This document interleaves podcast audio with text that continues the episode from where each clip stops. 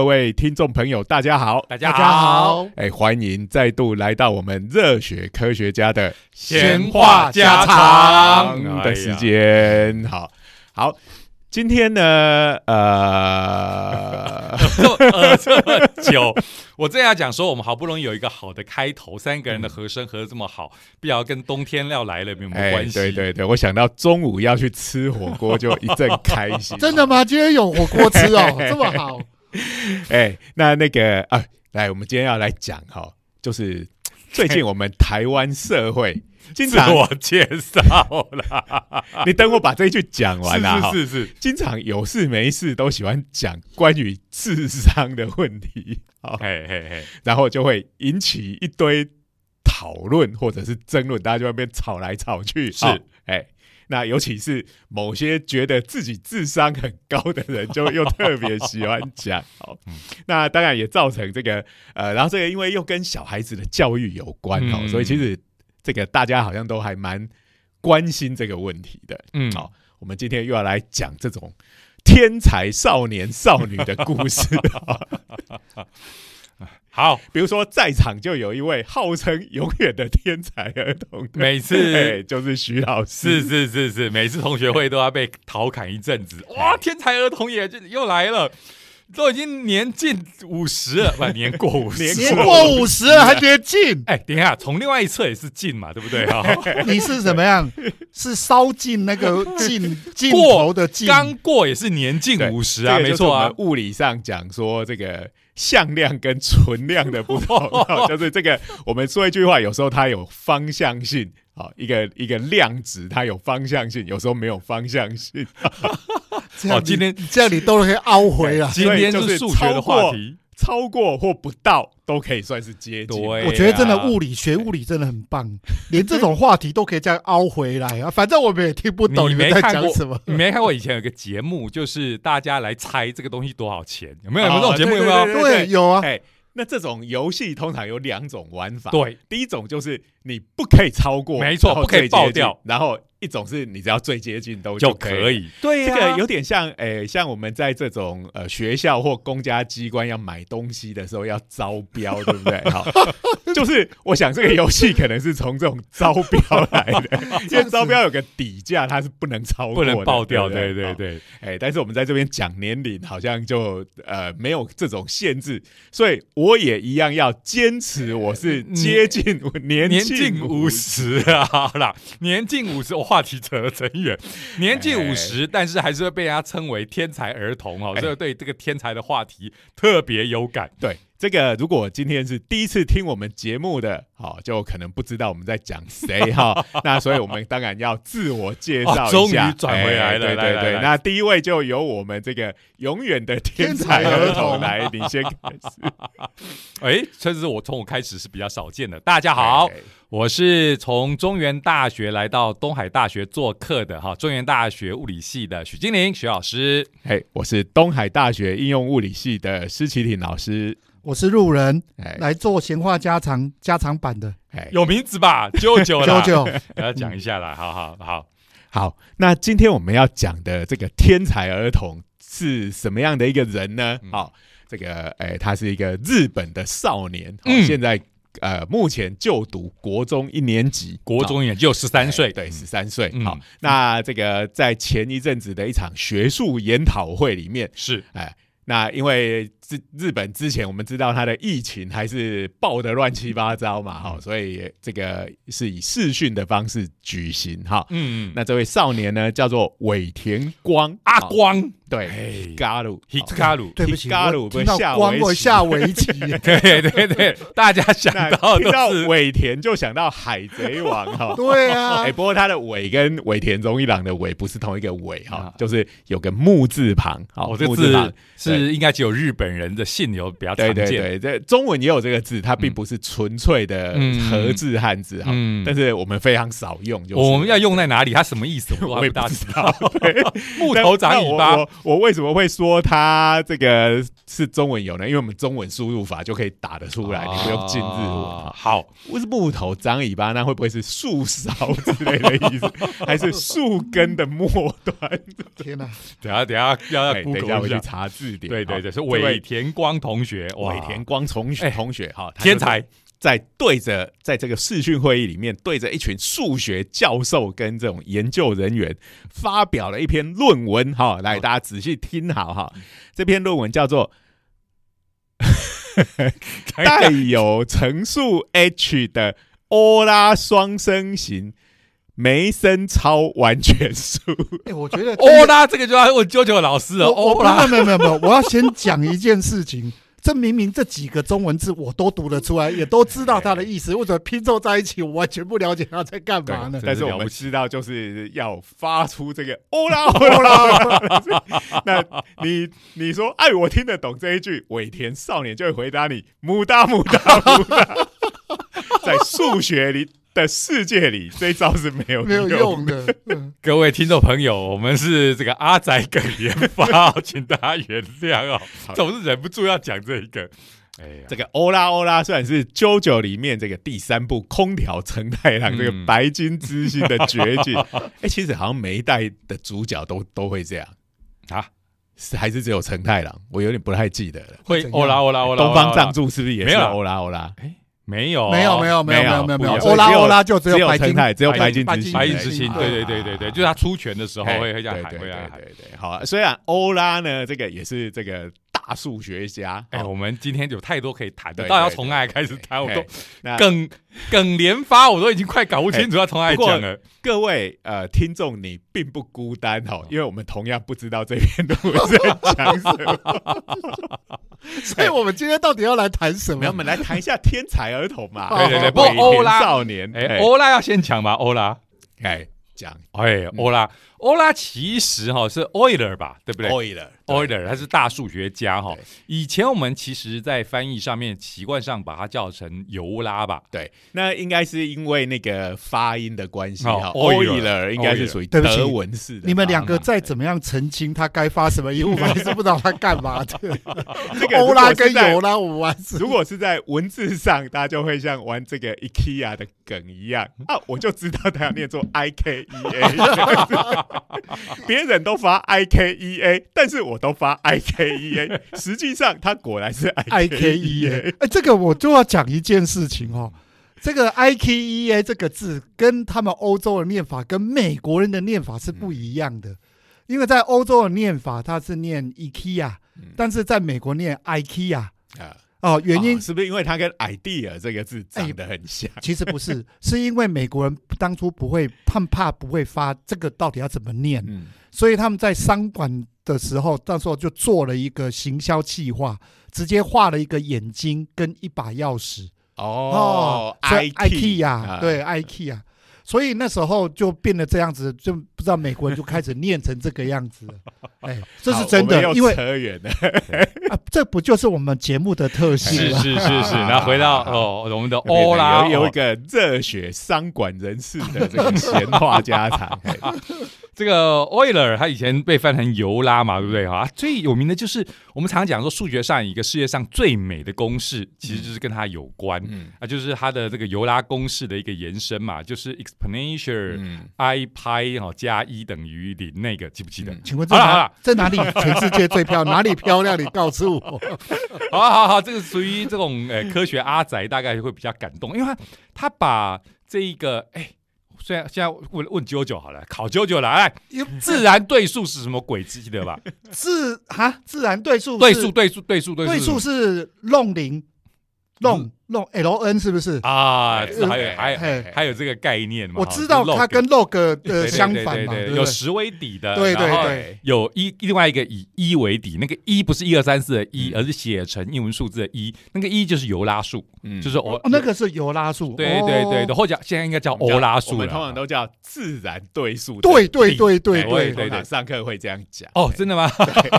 自然对数，这个我知道。所以就大家你尤拉数我就真的大不知道。大大家记得那个那个数字嘛，对不对？就是呃二点七一八二八一八二你八，们背这个干什么？当初我们考试不是1828说重复两次啊？对对对对，非常有趣，非常，有趣这。样子我的记忆可以立刻从小数点以下四位立刻变八位，真是请太请问你们背这个到底要干嘛？我记得我们那时候考试可以带对数表进去有啊。人有人可以把这个圆周率背到小数点以下 三万位，好不好？我们今天讲日本的天才少年，这个能背三万位小数点圆周率的这个日本的退休老人，哎，曾经是世界纪录保持人，现在不知道有没有被打破，我就没有继续追了。哎哎，虽然不知道背起来要干嘛哈，不过这也是蛮有成就感的第事。第第一个，我我我我感到非常震惊的是，他背这个要干嘛？第二个是世界纪录要列这个干嘛？世界纪录本来就有很多无聊的东西，好不好？好好好，话题拉回来哈。所以呢，这个欧拉他这个是在数学上面有很大的贡献，其实对物理也有很大的贡献哈。那我们在讲这个欧拉数，这这个是自然对数的底。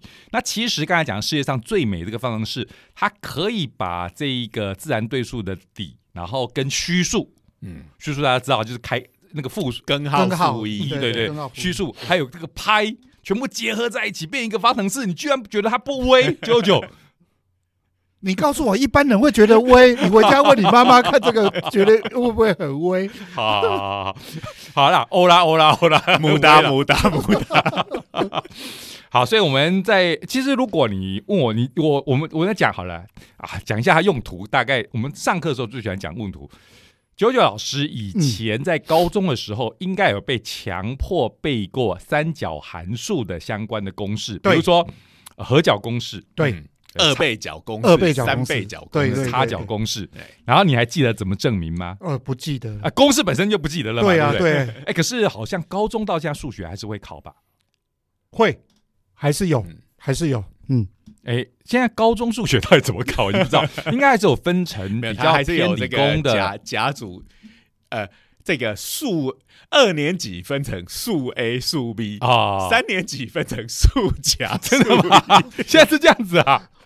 为什么那时候要 A 所 B，现在要超甲甲超？头痛的。这个是对分别对应到那个学测跟职考，或者是以后的所谓职考这个名字改了叫分科考试。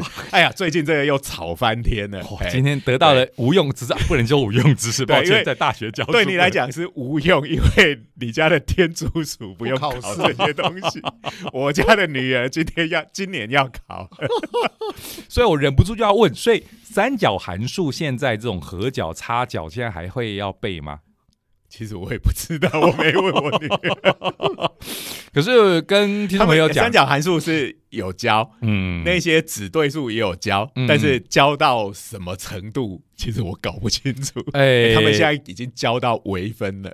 哦，对，那个听众朋友怎么样的背景，实在是 还还应该蛮广泛的哈。可是如果是跟我们同样年年纪的，应该记得我们以前念书都是要背的，嗯啊，考试要考的。那理工科的学生在处理三角函数的时候，大概也还是现在还是要需要背这个。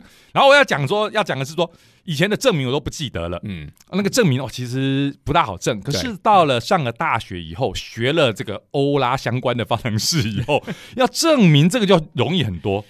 我每次上课都要秀一下，就说哎如果你记得欧拉方程式，然后你要从这边导出合角公式、差角公式，就很简单了啊。所以上了大学以后，学了难的东西以后，反而以前的东西就会很多都会变得这简单。个这个就好像每次我们在看那个国中数学或高中数学，有很多说给你一个函数，要叫你求它的极值，嗯但是不准用微分，因为还没教。哦，对对那那对个东西就有各种招数嗯啊、不同，你碰到不同的这个公式，你就要用不同的方式去求它的极大值或极小值。嗯但是等我们上了大学以后，就变得超单纯的，是什么东西一来，哎，就微分就完事。没错我可以跟各位讲，你们两个的例子，一般观众真的还没听懂。像我这个才刚历经小学的家长，就会有感动的时候了嗯。小六呢，一大堆数学，嗯啊，明明就带入方程式，不就哎解决了是？另外一个。对，小学，我们这一代的小的人念小学的时候，都有算过一个东西叫图解数学，有没有？对，哎、都说什么？呃，有个人骑着一匹马要到他的目的地去，先走了什么三分之一，又走了七分之二，然后又走了一小时，他就到了。请问总共要走多少时间？对对对对对对，哎、这叫图解数学。然后我们都要做一件事情，就是假设全部为一，有没有？然后再然后再说啊，扣掉几分之几，扣掉几分之几，剩下的几分之几就相当于一小时，就可以反推这个整个的路程的长度是多少。这个过程，而且不可以用方程式，方程式哎，不可以用方程式去解。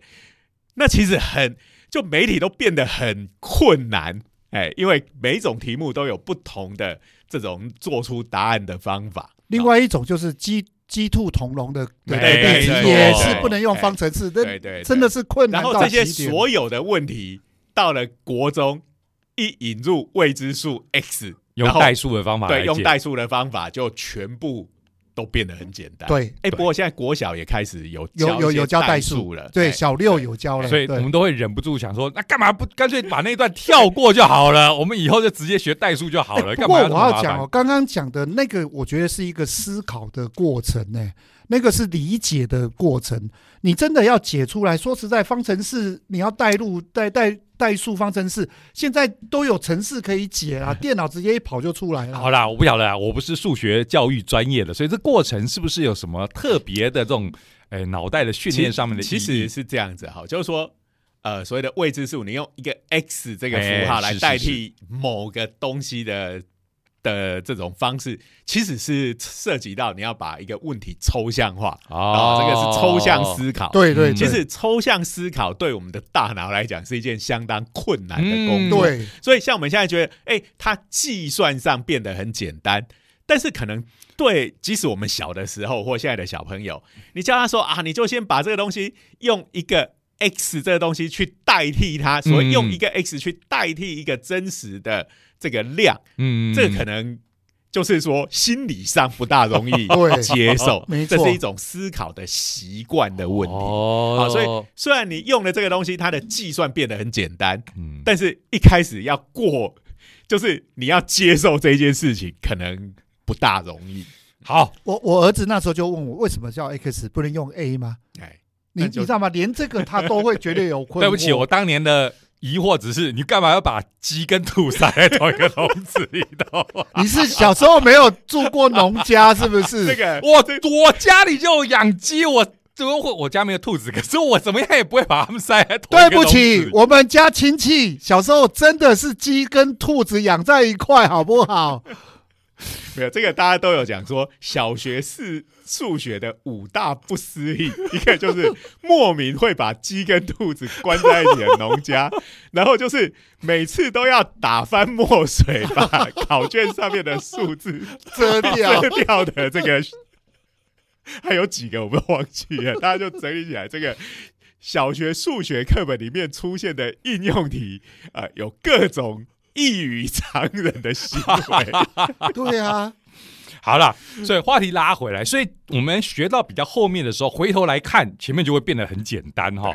所以呢，我那时候要插一下，就是说，但是在这过程中，你同时就是要逐渐的熟悉抽象思考这对抽象思考这件事情我一。个是知易行难的问题，一个是嗯知难行易的问对题啊，好吧，所以微积分可能也是同样的概念哈。上了大学以后学了微积分，然后呢，再发现以前的问题超好解的，你那时候就会想要哦跪下来膜拜一下这个牛顿跟莱布尼兹。你看你们数学微积分还不是我们物理学家牛顿发明的？忍不住要插一句，对不，起哦，一般观众心里来讲说，就是当时这两个人害我们大学的时候念那么痛苦。这个这个呃，网络上有个梗图，就是有一本很薄的书，好，然后上面写着“这就是苹果没有掉下来砸到牛顿的头”的话，我们现在的物理课本，然后一个就是很厚的书。但是因为苹果有掉下来砸到牛顿的头，所以所以我们的物理课本就这么厚。对啊，你有没有想过，这个才是真正大家的心声？哎少来。真的，如果大家都这样想，好，那大家都回去史前时代好，我跟你都不用，念书，你每天出去猎长毛象好了，然后过着你也没有手机可以滑，没有网络可以上，没有车可以坐，在家里夏天没冷气，冬天没暖炉，好。这个大家都在抱怨，这些科学家搞出这么多东西，他们念书念超累。可是不要忘了，我们现在的文明生活也是这样来的。对我同意施老师刚才讲的，但是我可以跟你讲，我们就算现在是原始人，也不太可能去猎长毛象。对，我脑中一直这样也是卡在这一句上面。长毛象为什么要灭猎绝的？为什么要猎长毛象？哎，因为我们以前看到的很多这种电影或动画都是这样嘛。哎不过台湾有长毛象吗？那个连天竺鼠车车里头的壁画都是人猎长毛象，就跑出来一只巨大化的天竺鼠。奇怪了，我们是有多喜欢猎长毛象这个意象啊？象这东西很赞啊，因为它非常巨大，对不对？所以你只要打到一只长毛象，你就可以吃超久的，不用再出去这个。所以我我我来我来回答一下徐老师的问题，是因为壁画史前留下的壁画有啊画人在打猎长毛象，啊，所以我们动不动在讲这个壁画都会以这个。但是真有这个壁画，还是我们有后来真有这个壁画，因为这个长毛象的时候，你要是打到长毛象的话，这一定是一件大事嘛，就要特别用这个壁画把它记录下来。对，我觉得应该。是这样。要是打到一只老鼠，这些画家就会觉得啊靠，这个没什么大不了。对啊，他打到天竺主车车，你想想看，他会需要画吗？我们有够会东拉西扯的。我们什么时候要开始讲？没有没有，我跟你讲，我还没有讲完。我们等一下，等一下，我们到底今天要讲什么？没有没有没有，我还没讲到，我们要拉回来，我要拉回来了。刚才讲了膜拜这个牛顿跟莱布尼兹，然后刚才讲到了。你要知道这个欧拉的伟大，嗯你就要先学虚数，然后你要把这个自然对数的底再把它弄熟一点点，然后把它组合起来，在复数平面上画出这个诶、单位圆，然后把这个欧拉方程式写出来。你那时候就会忽然感动，又要下来膜拜一下哦，因为它就会让很方便地让你解决很多三角函数的问题。可是我还是要说，就是说三角函数一开始应该是从相当实际的这个对我觉得用途来是因为它跟很多测量有关嘛。没错，没错，没错。那那个东西就是属于很具象的思考方式，对不对？一个三角形，什么呃对边啊、呃除以斜边是是什么的都很清楚。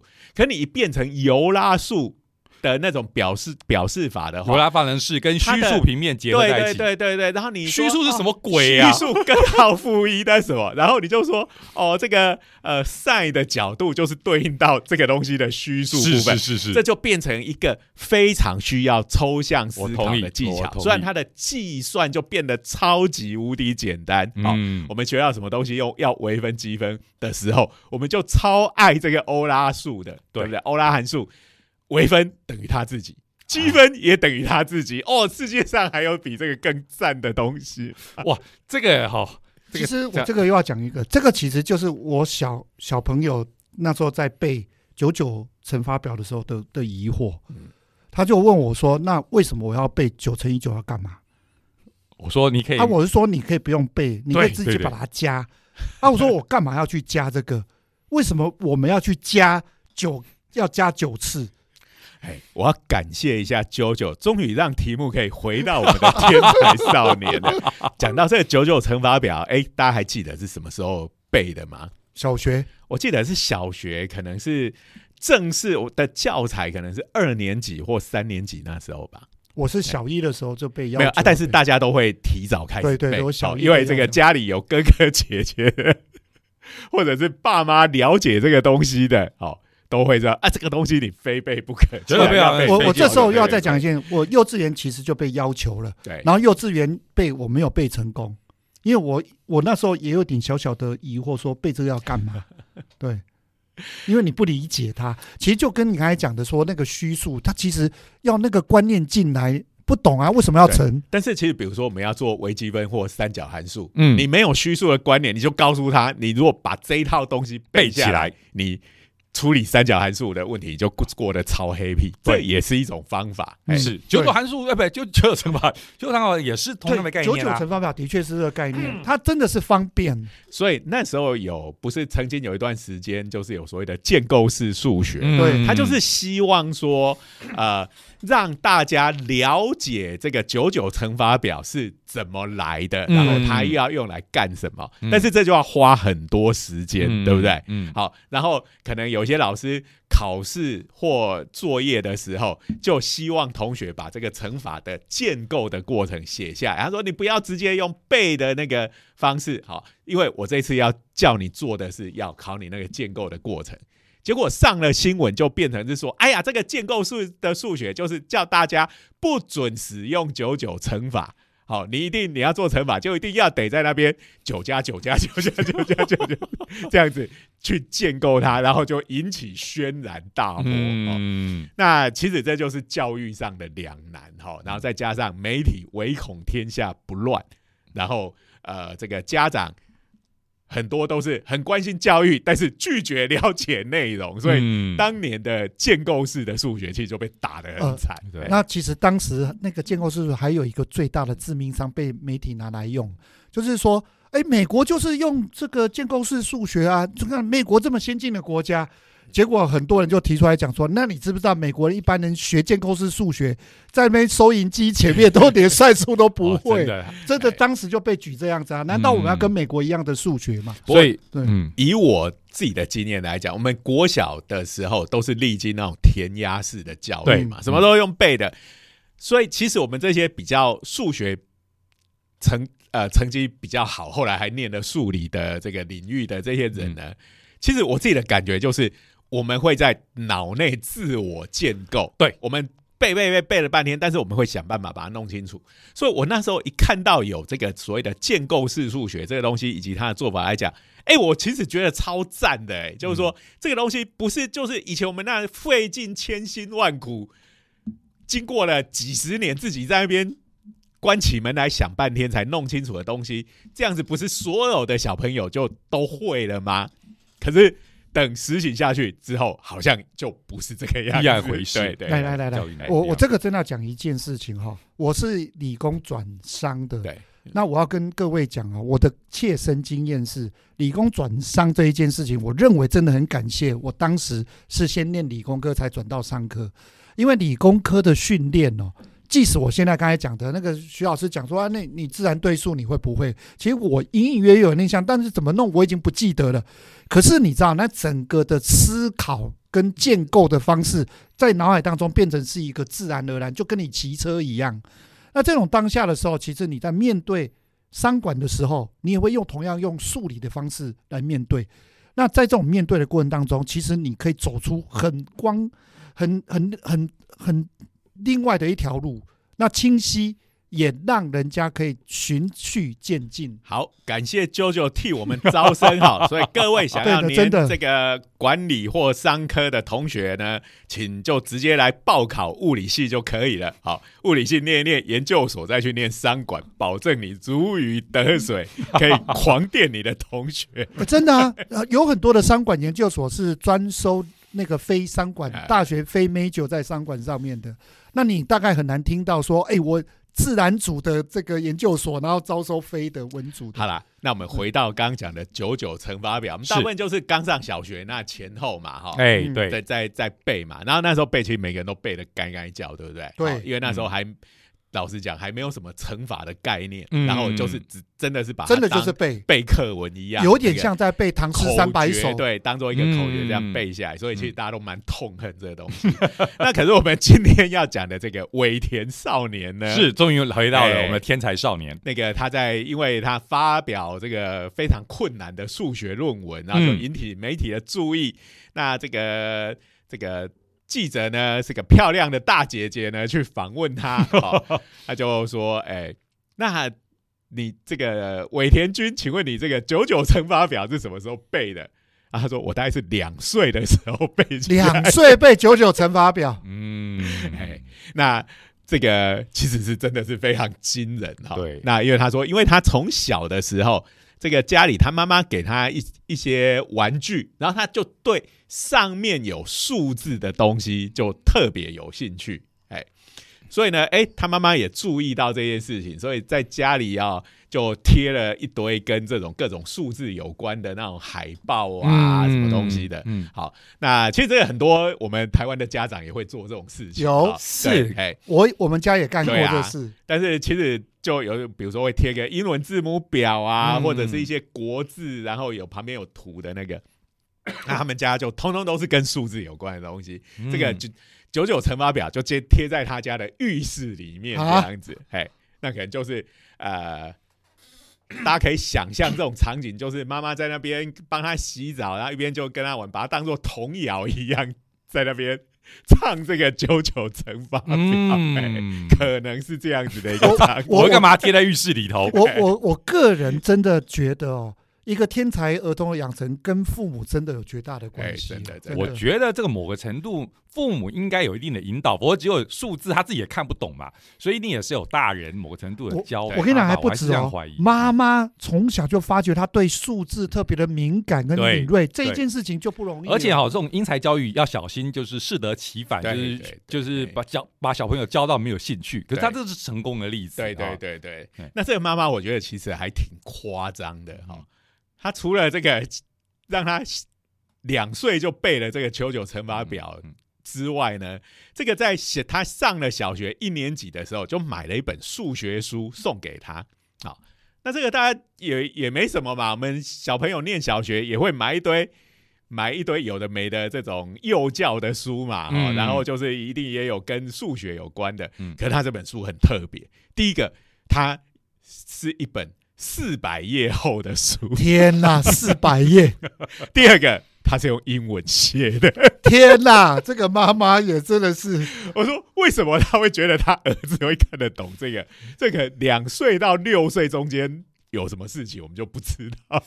等一下，你会买四百页的数学书，而且是英文的，给小学一年级的小朋友吗？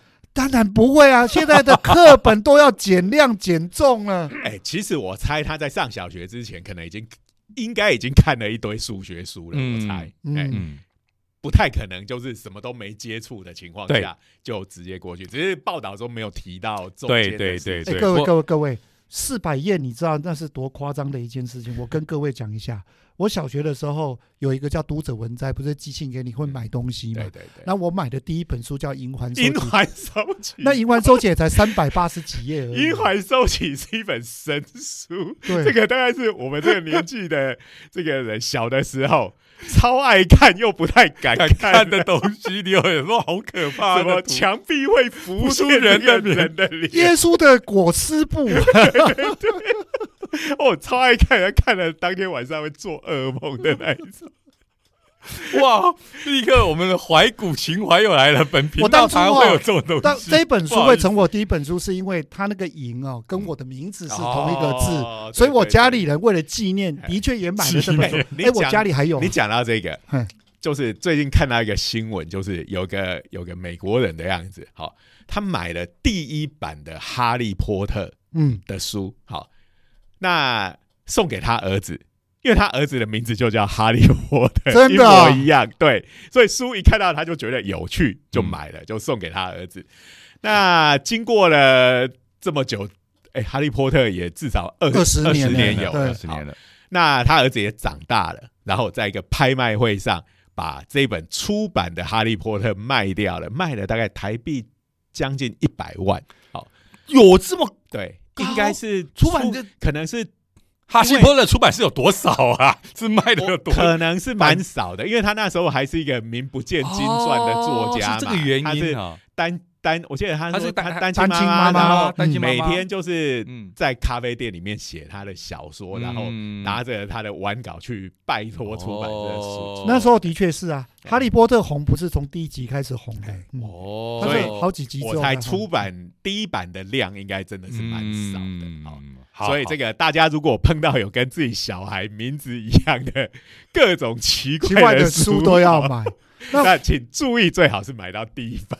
好了啦，扯的有够远的啦不不不。不我现在还是要回归，那本书也才三百多页 啊，四百多页，我们都那时候小学的时候就觉得那书很厚了。对哎，然后又是英文的，然后这个不过这个大家都有兴趣嘛，他怎么可能看得懂？好是那这个这个尾田少年呢，就说：“哎呀，这个他一看到里面有非常多的数学公式，他就超开心的。哦，可是英文他看不懂，所以他就跑去问他的英文老师。好，两岁到六岁英文老师，所以不是不是两岁到六岁，小学学一年级级了。OK，然后这英文老师也非常的佛心哈、就陪着这个尾田光好、一起读这本英文英文的数学书，从小学一年级读到小学四年级，终于把这本书给读完。等一下，这个英文老师不会觉得压力很大吗？哇，数学耶，也许哎对对不起，我我发现尾田少年的际遇跟漫画真的蛮接近的。简直是天选之人，对啊对对？哎第一个妈妈就已经发掘他了，还有一个老师哎、从小学一年级读到四年级，哎，你还忘了他本身就要是一个天才，这对啊这首先第一个条件。那这个英文老师，我觉得真是也非常的天才啊！对对我觉得也是天才。一般来讲，可能英文好，英文可以帮你，但数数学不懂的话，那些英用文字写成的叙述，很多也都跟那些数学有有关、关呐、对，所以有可能这个呃，英文老师是跟 JoJo 一样，是本来念数学，然后转行改去念英文。然后还有一件事情是，我相信他那四百页的数学应该不是那种简单的数学、对我猜已经是蛮专业的对啊书了。然后一个英文老师、哎，这个不小心改编成漫画的时候，就会这本书上面沾的血迹是以前日本的大数学家的 不不不要大数学家，就是欧拉本人。藏在他们家的仓库里面吗？父神你们来这叫什么？套，树林王。人家以为是园艺课本呢、树林王，好所以，我觉得真的是非常不简单哦。真的、啊我觉得这个我们这个文章贴出来之后，哎，网友的回复就说：哇，这个。可以看到这个英文老师背后发出圣圣光了真的可以丰盛，是 我觉得这个故事。三年的时间。这个故事不是只有尾田光这个天才儿童惊人呢、他周遭的人都很惊人我刚刚讲到。树林王，你看他名字也有一个光，光嘛对啊，没错 Hikaru 的数学，所以他会他会遇到一个叫亮的，就是 他的 Live 来吧来吧鲁。好好期待他以后会出现这样的 live，跟他就太有漫画感了。然后这个这个尾田君呢，他的这个兴趣就是跟所谓的整数论有关。好，嗯，那所以其实呢，他对在、对不起，，我知道问这个一定很蠢。那什么叫整数论整数论非常简单，听名字就知道，它只处理整数的问题。？OK OK OK。那这个其实哈，大家如果从小学这样一路学上来，大家一定会觉得，哎，整数整数不是比较简单吗？对啊，对不对整数加减乘除哦，第一个不会有分数，第二个也不会除不尽，再来又没有那种呃循环小数、不循环小数、对无理数这种对东西。哦没错整数应该很简单啊，我想在大家的印象里头是这样。嗯可是其实，在数学的世界里，其实整数论超难的，我我自己的感觉。嗯比实数的东西更难。好，我我我基本上要讲一句，在数学世界里没有一个简单的。那呃，他刚如果大家还记得他论文的题目的话，我相信应该没有人记得。好 他提到欧拉什么对数、对，叫完全数。完全数，其实完全数这种东西很有趣。其实我觉得整数论的东西哈就是这样子，它讲起来大家一听就懂，好，那就也觉得很有趣。比如说，我们来讲一下这个完全数是什么东西。嗯好嗯，我们小学不是整数论有做过一个东西叫因数分解嘛？对好，就可以把一个整数就把它所有的因数找出来。好，那完全数这种东西呢，好，就是把如果有一个数，把它所有的因数找出来之后，好，那我们知道因数都包含自己嘛，对嗯自己不算，好，把自己丢掉。一也不算嘛。，A 一要留着，要留只有只有嗯。自己不算。好，其他的因素，所有的因素加起来又刚好等于自己，这个东西就叫做完全数。超帅的吧？我懂。超帅的吧？所以你当然要把自己丢掉嘛，对。因为自己加加上去加上去就变就太大了。就会变两爆掉了。其实不丢的话就是两倍没没错但是总觉得把它丢掉，加起来等于自己，这听起来比较帅，比较简单明超帅对不对？嗯？好，所以比如说第一个完全数就是六这六个字，六对数字，好，六它的因数就是三一二三六，对不对嗯？然后六不要，嗯那就是一加二加三，嗯是不是就等于六？对不对，好，然后第二个就是二十八，嗯，二十八的因数是什么呢？哎，有一、二、四、七七、十四。十四，对，好，然后二十八不算，这些数通通加起来，哎，等于二十八。有没有很很有趣的数学游戏的感对，觉？这个这个东西大家。一嗯一讲就懂了，对不对？嗯好，然后数学家的工作就是要问：第一个，完全数有没有什么规则性？第二个，完全数是有限多个还是无限多个？嗯嗯嘿，嗯，嗯，当你变成这样子的问题的时候，它就变超难。没错，啊，我们有没有办法找出这个所有整数里面，把它所有的完全数都给找？等一下等一下哎要算出这两个问题，我觉得真的超难。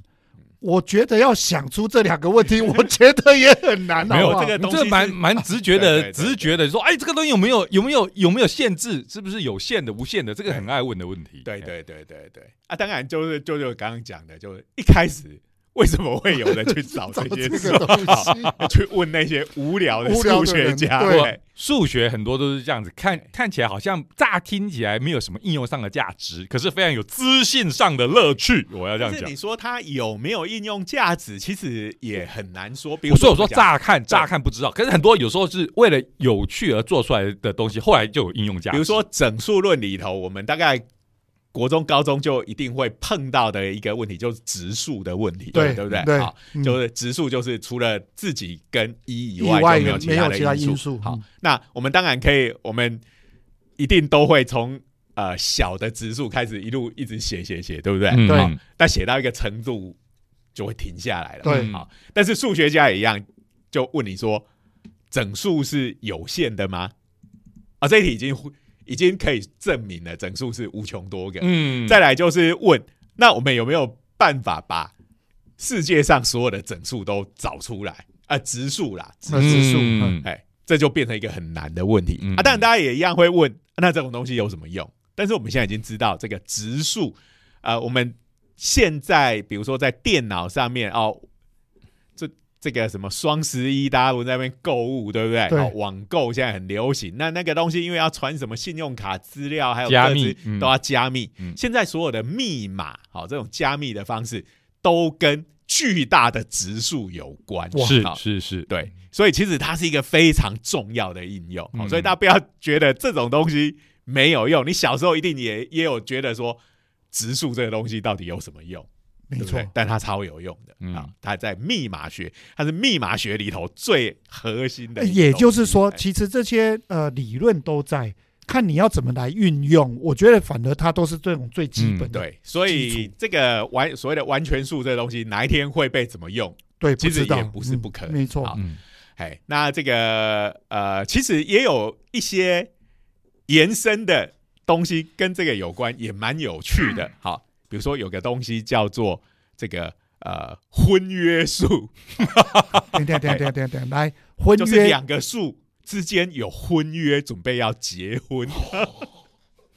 数学家真的蛮浪漫的。对对，在对现实当中没那么浪漫，可在他自己的世界里，这超浪漫。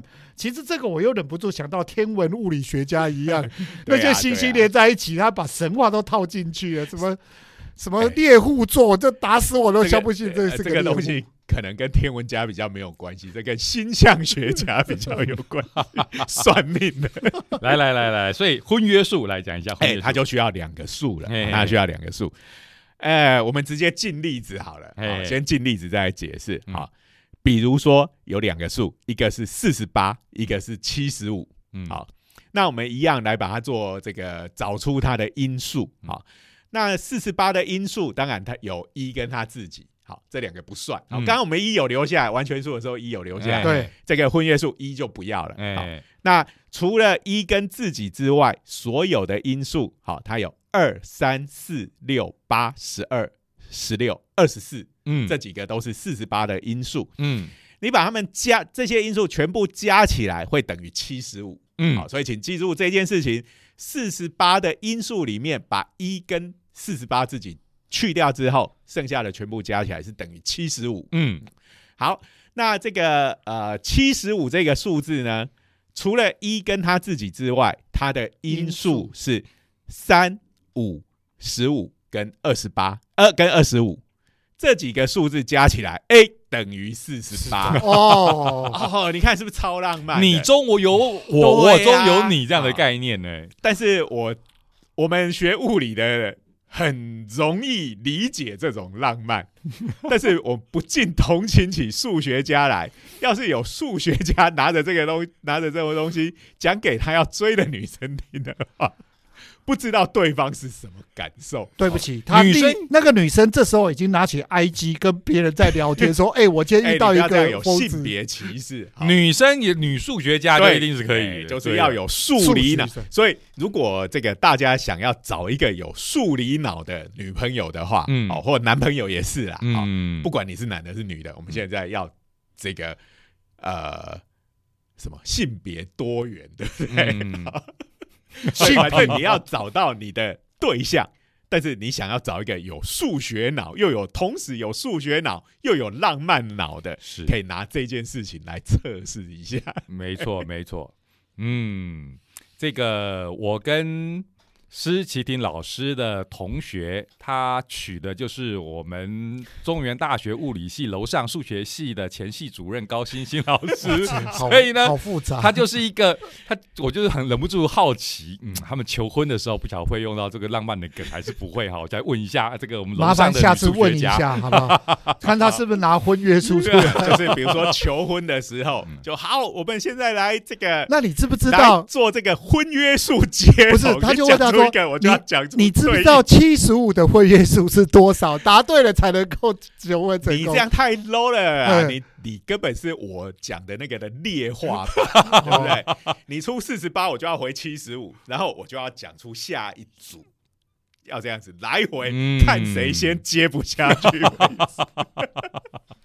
你想四十五、四十八跟七十五，这个对于一个物理系的跟一个数学系的，绝对难不倒对方的吧？哎，好，那我要讲的就是这个东西讲起来也很容易了解嘛，对不对？好，当然你可能要稍微用笔记一下，嗯好、才不会忘记这些数字。但是其实很容易了解，就是小学程度的数学而已。嗯，但是当它变成你要变成一个一般性的理论的时候，其实它就变得蛮困难的。哎，对，尤其是在问说这个东西有没有极限，我们常最常问就说啊是不是有限的，然后他们他们也可能会不会受到怎么样的限制，然后这些这些都是哦。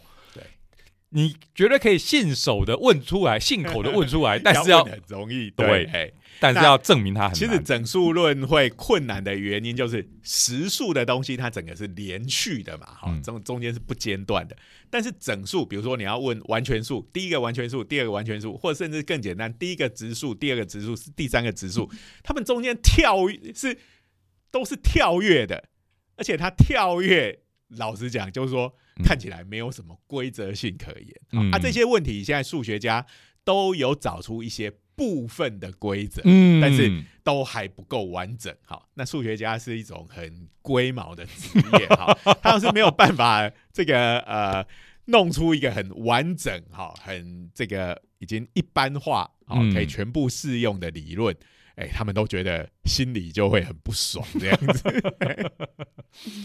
哇，好，好，那我可不可以问一下，这个尾田光所谓的梅森完全数，这到底又是什么鬼啊？好，这个已经超出我们在场所有人的能力以外了。好，哎，这个而且他还不是哎、他是梅森超完全数超完全数数，听起来就 很威就哦。比完全数更微，可能因为它讲起来就就更复杂一点。好，嗯，不它过是这样，不过梅森数还蛮长容容易解释的，因为梅森数就是二的 n 次方减一的这种数嘛，对不对？来，这个也是要举例比较清楚。好，嗯，来，一号梅森数，好，就是二的一次方减一，这是一了呃也，就是一。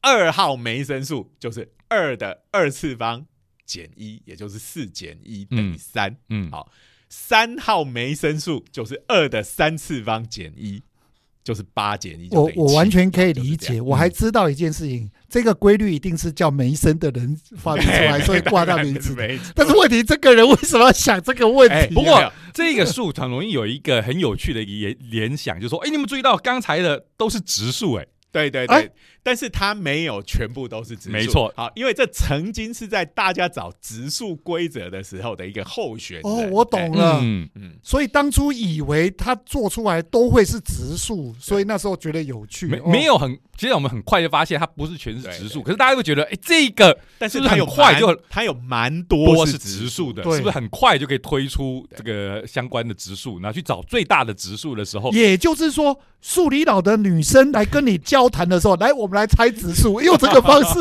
就可以弄出指数。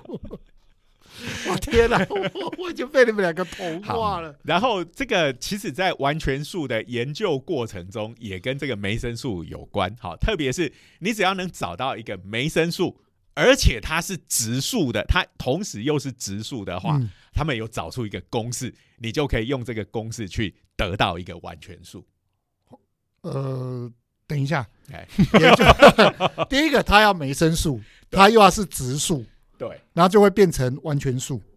哎，不是，不是，就是那个数变成完成数哦，不是变成，不是那个植数的梅森数就是完成数，是它还要拿来动一些手脚，要再哦乘上个什么 OK，OK，二的 OK n n 次方啊对对对对对对哎，对，哎，但是因为那个呃，我们现在用讲的哈，你没有在黑板上写下那个方程式，就我已经看到，因为刚才大家有没有听到刚才声音变小了哈？就是因为刚才施老师开始 比手画脚起来了。要来翻公式，对对对对对，这个这个，请不要忘记了，我们是透过声音的，好吧？所以那个超完全数它是要透过一个方程式哈，看起来比较麻烦一点点，但是呢，名字超帅的哈。对对嗯各位听众朋友，我已经帮你们看了，你们还是不要看的。